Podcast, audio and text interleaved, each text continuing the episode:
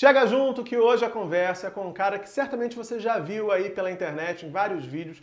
Alguns geram muita polêmica, mas sempre tem muita reflexão ali em tudo que ele diz. O meu entrevistado de hoje é pastor, teólogo e ator. Eu vou conversar com Henrique Vieira. Henrique, prazer Tudo te bem? receber aqui no programa. Prazer meu. Obrigado. Para começar, eu queria falar de Jesus Cristo. Num desses vídeos aí que eu acabei de mencionar, você fala de Jesus como um subversivo. É isso mesmo? Que cara é esse, Henrique? Jesus foi subversivo porque ele denunciou o acúmulo de riquezas, porque ele andou com as pessoas mais desprezadas e esquecidas e linchadas da sociedade que ele viveu, porque ele desmascarou a hipocrisia dos religiosos, nunca se deu bem com a liderança religiosa da época, porque ele questionou a violência do Império Romano sobre o seu povo. Então, o comportamento de Jesus era tipicamente desviante, porque desviava da ordem dominante da época em que ele viveu. Agora, te ouvindo falar isso e vendo esse vídeo que eu acabei de mencionar, a gente nota que tem uma espécie de abismo entre esse Jesus que você descreve e o Jesus que é cultuado em muitas denominações, por Verdade. muitas lideranças religiosas. A que, que a gente pode atribuir esse- essa, essa distância toda? Porque o evangelho nasce do povo, dos oprimidos, das pessoas castigadas pela desigualdade social, pelos preconceitos. Essa é a origem da Bíblia como um todo. O grande dilema, o X da questão é: a Bíblia, que é testemunho popular, passou a ser interpretada e pregada a partir do interesse dos privilegiados e dos opressores. Então, quando aquele grupo deixa de ser popular e aquela mensagem ganha o status de Estado, de lei, de imposição, de império, aí Jesus se torna insuportável para esse modelo religioso. Para manter esse modelo religioso, tinha que contar uma outra história, tinha que elitizar Jesus, embranquecer Jesus, transformar Jesus num vigilante dos corpos, numa pessoa que fica ali controlando os comportamentos. Então, para mim, a mudança, ou o abismo, o termo que você usou, tem a ver com isso. Aquilo que era testemunho popular se transformou numa mensagem para sustentar opressões e privilégios. Então, num certo sentido, como eu também vi, aliás, no vídeo seu, o cristianismo, ele pode até estar ajudando a esconder Jesus. Não tenho dúvida. O cristianismo que fez as cruzadas na chamada Idade Média, que colonizou a América escravizando negros e dizimando os povos indígenas, que colocou mulheres nas fogueiras da Inquisição, que hoje impõe uma tortura psicológica permanente a LGBTs, que sacraliza o acúmulo de riquezas e naturaliza a desigualdade social. Esse cristianismo é o modelo religioso que matou Jesus há dois mil anos atrás. É, existem muitos teólogos, Henrique, que dizem que se a gente resumir tudo que Jesus pregou, tudo que ele disse, a gente só chega a uma palavra: amor. Sim. No entanto, como você acaba de apontar, se a gente for notar as práticas religiosas de algumas correntes, é, é, sobretudo, a gente nota que a coisa está indo muito no lado oposto, né? Sim. São preconceitos que têm sido propagados, muitos discursos de ódio, ah, homofobia, LGBTfobia, Sim. enfim, tudo isso. Até racismo a gente vê Sim. falar, uma criminalização quase dos povos de- e das religiões de matriz verdade. africana.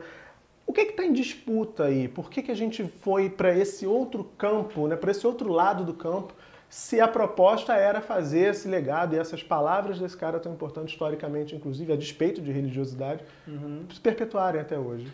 O que está em disputa é o sentido do evangelho e a contribuição que os cristãos podem dar à sociedade. Então, ou nós resgatamos esse sentido mais generoso e emancipador da palavra de Deus, que é esse compromisso de Deus com a liberdade, com a dignidade humana, ou essa mensagem se torna combustível para o ódio. Porque, de qualquer maneira, a religião mexe com aquilo que está lá dentro. Se é para emancipar, ela emancipa muito. Torna as pessoas mais generosas, mais inclusivas, mais amantes da vida. Por outro lado, se é para oprimir, se é para gerar fanatismo, cegueira existencial e ódio, também é potente. Então a religião, a experiência religiosa, por mexer muito no centro da existência, mobilizar paixões e afetos, ela ou liberta muito ou oprime muito. Então é isso que está em disputa. Cabe dizer também, assim, rapidamente, que é é preciso desmascarar esse discurso de ódio em nome do Cristo, por um lado, e dar visibilidade há muitos cristãos e cristãs que não tem nada a ver com isso. Sim. Que no seu dia a dia servem ao próximo, amam as pessoas sem distinção, defendem a causa do oprimido, incluem aqueles que são descartados na sociedade. Inclusive, acabam sendo vitimizados e estigmatizados por conta desses caras. É isso, eu queria falar isso. Ou seja, nem tudo se resume a Malafaia, Crivelas e Felicianos. Tem muita gente em nome de Jesus promovendo bem aí nas esquinas, ruas, praças, cidades e campos do nosso país. É, você, inclusive, na internet, na sua atuação, você critica o que você tem chamado de teleevangelismo Isso. e teologia da prosperidade. Isso. É esse modelo, são essas duas características, É. né? Que acabam, ou segundo você, tem, tem contribuído para que a gente chegue nesse ponto, em que a, a palavra de Cristo seja tão ah, ah, distanciada daquele seu sentido original. Sim. É isso? Sim, é, é, são empresas religiosas televisivas que lucram em cima do sofrimento do povo, descaracterizando a mensagem mais simples do Evangelho de Jesus. Então a teologia da prosperidade basicamente é: vem aqui na minha igreja, vem aqui porque você vai ter um carro novo, você vai ter uma casa própria, você vai conseguir o seu emprego. E aí tem um debate a ser feito, que é o seguinte: é muito legítimo o povo em sofrimento querer melhorar de vida, viu? Eu não olho para o povo como uma massa de manobra e um bando de ignorantes, não. Acho importante ter essa fala. É muito legítimo que a, a pessoa queira colocar os seus filhos numa escola legal, queira ter, de repente, um carro para transitar pela cidade, já que o transporte público é muito ruim. Quero melhorar Então, de vida. então né? o desejo de viver melhor é absolutamente legítimo. O que eu estou questionando e denunciando são esses líderes religiosos que ao invés de dizer, olha, temos que promover justiça, temos que promover igualdade, porque tem tão, tão pouca gente com tanto dinheiro, enquanto o povo está passando fome. Então, ao invés de denunciar a desigualdade, fica dizendo, olha, se você vier na igreja, você vai enriquecer, o que é mentira, o que é iludir o povo, o que é usar o nome de Jesus para falar aquilo que Jesus não falou. Jesus disse que felizes são os que promovem a justiça. Porque ele tinha essa percepção de que a vida ia ser melhor para todo mundo à medida que a justiça fosse feita. Não que as pessoas fossem individualmente iludidas, entendeu? Certo.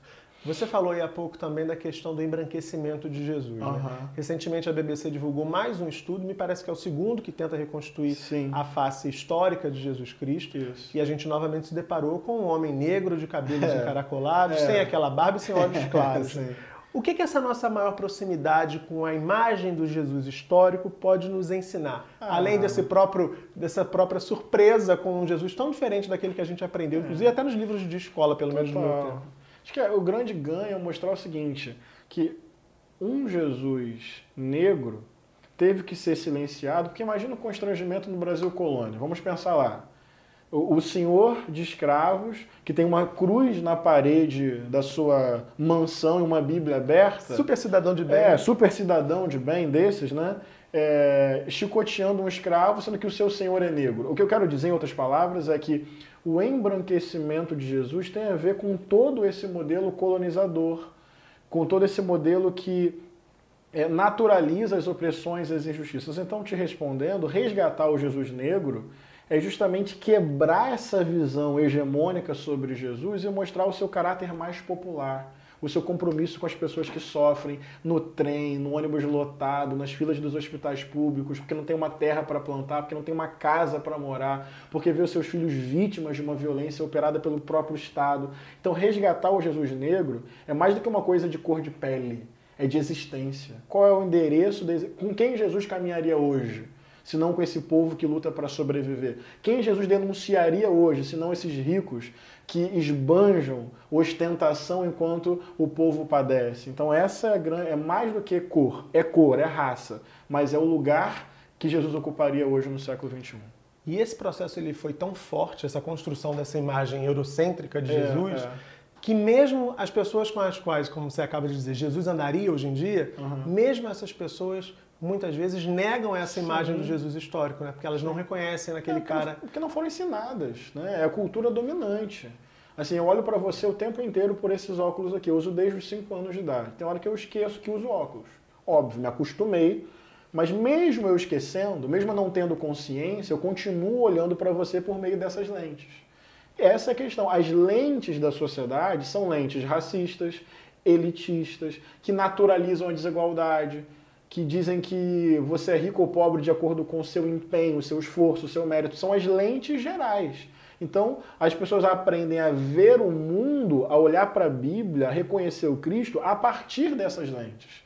Mas essas lentes não condizem com as lentes do Evangelho, com o olhar de Deus sobre a humanidade.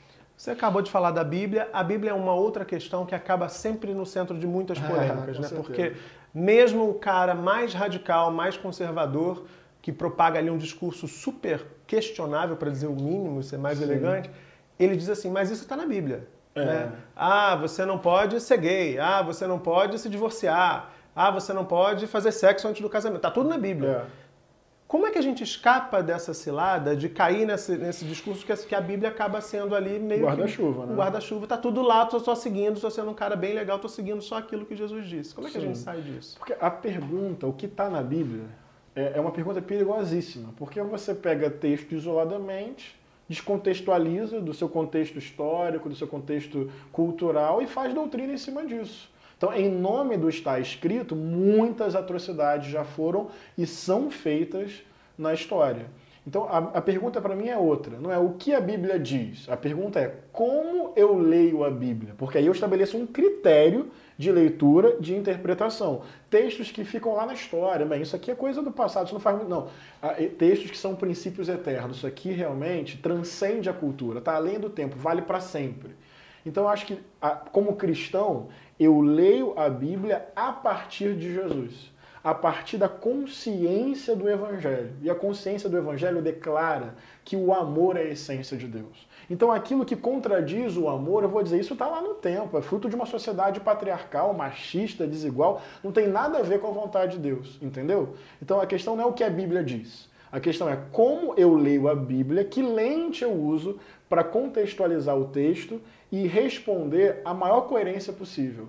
Que seguir Jesus é andar na plenitude ética do amor.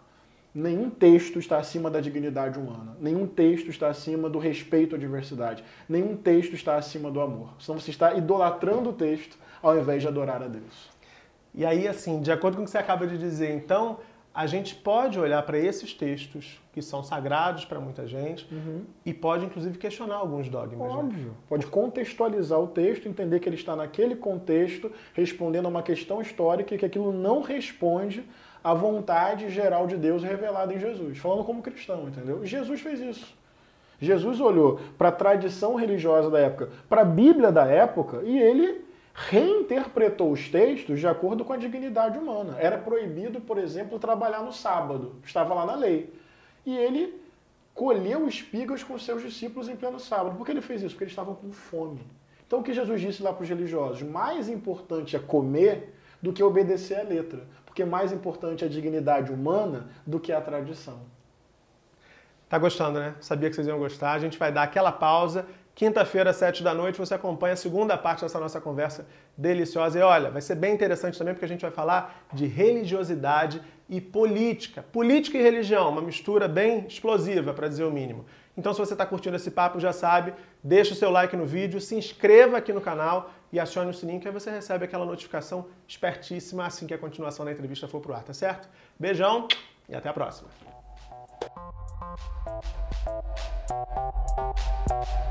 Thank